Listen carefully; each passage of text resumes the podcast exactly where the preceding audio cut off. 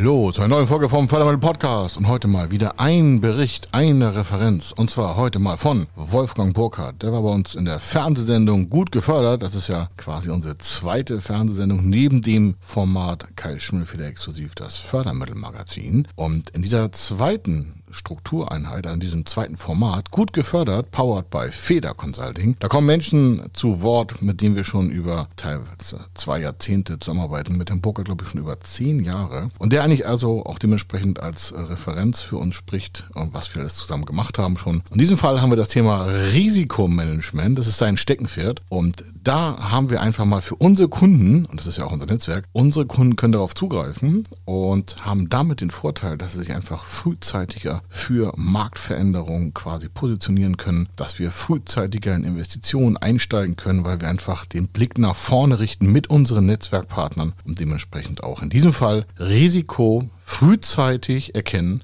und Unternehmen davor schützen, Schäden zu nehmen. Also das ist das Thema dieser Sendung. Also aus der Sendung gut gefördert, powered by Feder Consulting kommt hier das Interview, das, was wir geführt haben, also die Audiospur mit Wolfgang Burkhardt und dementsprechend hier das Ergebnis für Sie auch frei zur Umsetzung und auch mal zur Prävention, das heißt zum vorzeitigen Überlegen und Nachdenken, was das für Ihr Unternehmen und Ihre Zukunft, vielleicht sogar für die nächsten zehn Jahre bedeuten kann. Also, bis gleich. Er ist Mr. Fördermittel, Buchautor, Vortragsredner, Moderator seiner eigenen Fernsehsendung zum Thema Fördermittel und Geschäftsführer der Feder Consulting. Mit seinem Team berät er kleine, mittlere und große Unternehmen rund um die Themen Fördermittel, Fördergelder und Zuschüsse. In diesem Podcast bekommen Sie wertvolle und entscheidende Informationen, wenn es um die Themen Investitionen, Innovationen und Wachstum in Unternehmen geht. Über 25 Jahre Erfahrung, mehrfache Auszeichnungen als Fördermittelexperte, mehrere Milliarden Euro betreutes Investitionsvolumen und über 11.000 Unternehmensprojekte. Davon können Sie jetzt profitieren. Hier ist der Fördermittel-Podcast mit Kai Schimmelfeder.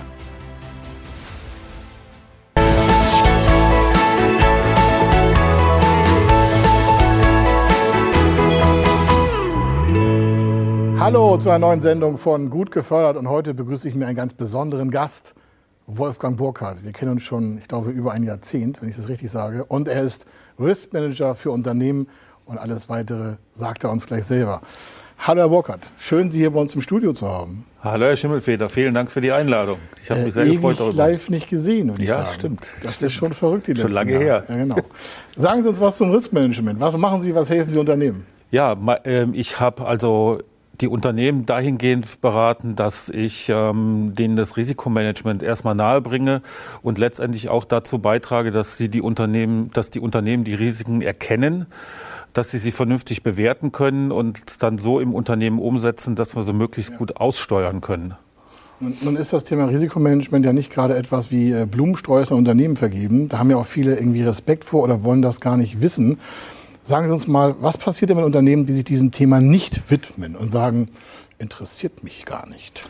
Naja, stellen Sie sich vor, Sie sitzen im Auto und fahren auf eine Wand zu mit hoher Geschwindigkeit. Was machen Sie? Sie bremsen, oder? Ja, normalerweise und, schon. Und äh, wenn Sie das nicht tun, dann müssen Sie mit den Konsequenzen leben. Und genauso ist es im Risikomanagement auch.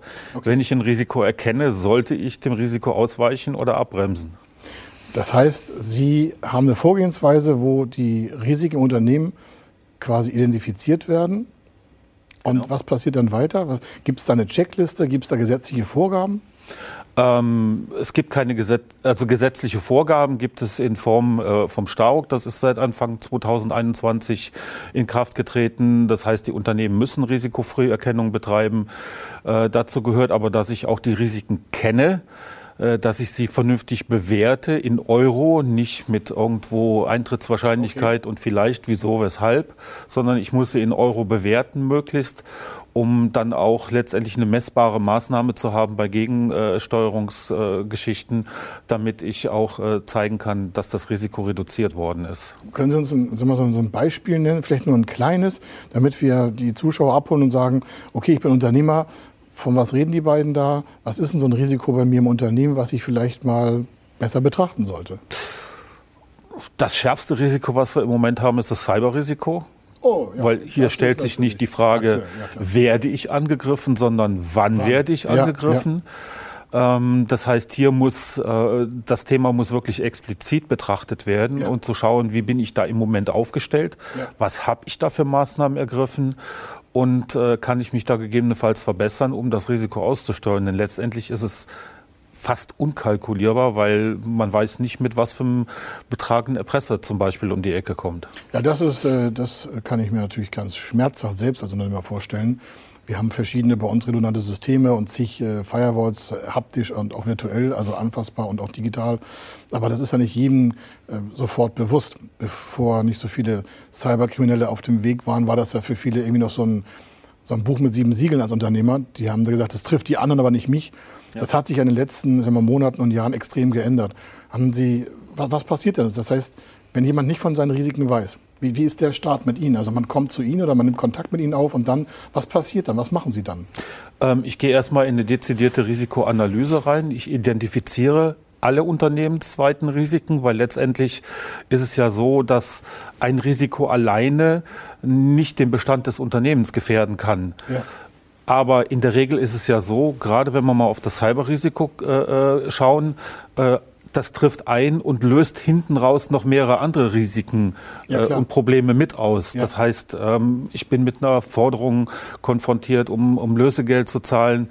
Ähm, ich muss äh, die Leute informieren. Ich muss unter Umständen steht mein Betrieb still und muss schauen, wie kriege ich die Zeit überbrückt.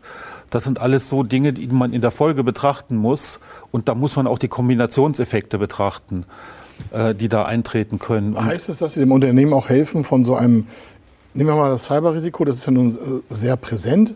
Gibt noch andere, hunderte auch, aber dass Sie ihm dann auch sagen, Mensch, schon mal daran gedacht, wenn das eintritt, dann könnte das passieren, das passieren, das passieren, das passieren. Kann man sich das so vorstellen, dass Sie ihm auch quasi die nächsten Stufen darstellen und dann auch dem Unternehmer, der Unternehmerin sagen, hier und da sind Ansatzpunkte, was man dagegen tun kann? Oder wie stellen wir uns das weiter vor?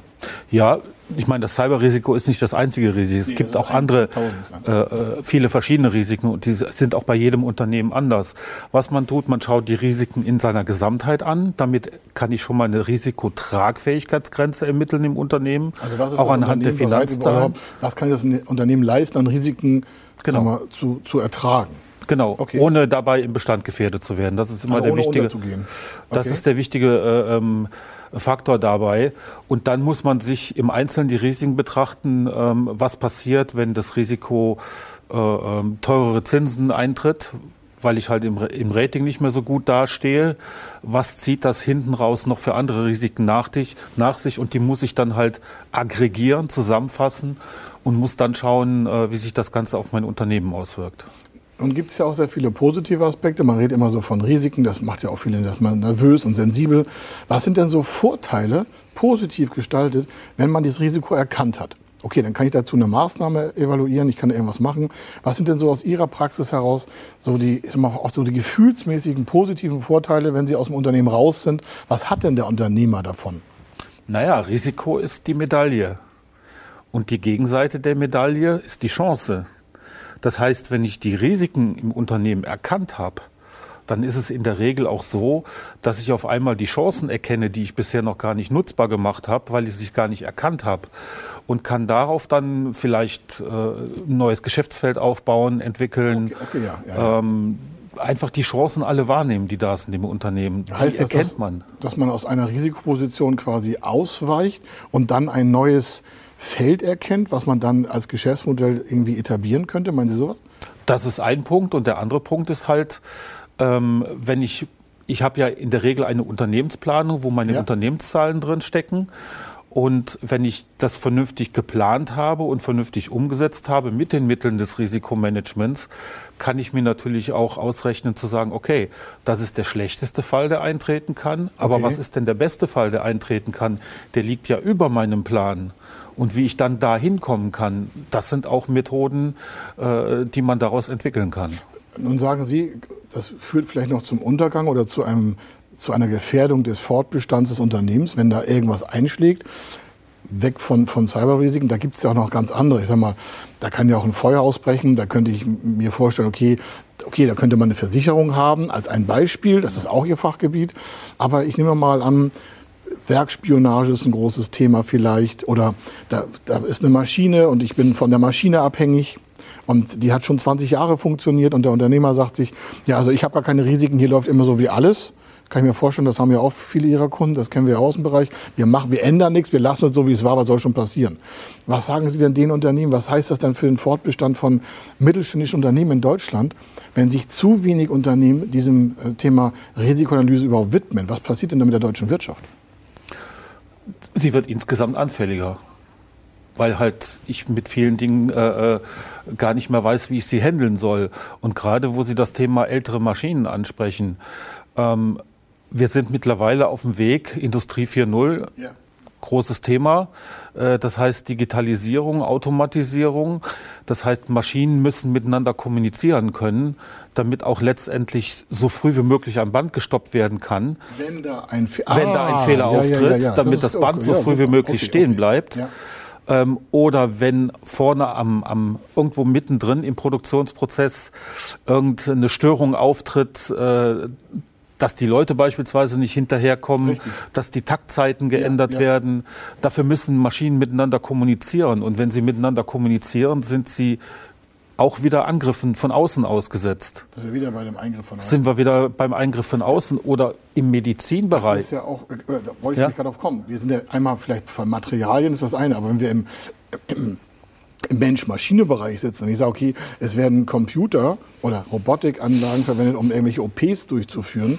Da sind wir ja in einer ganz anderen Risiko- Ebene, als wenn jemand sagt, okay, ob da jetzt ein Blechtopf jetzt rund ist oder eckig, könnte man noch korrigieren, da wird jetzt kein Mensch von geschädigt.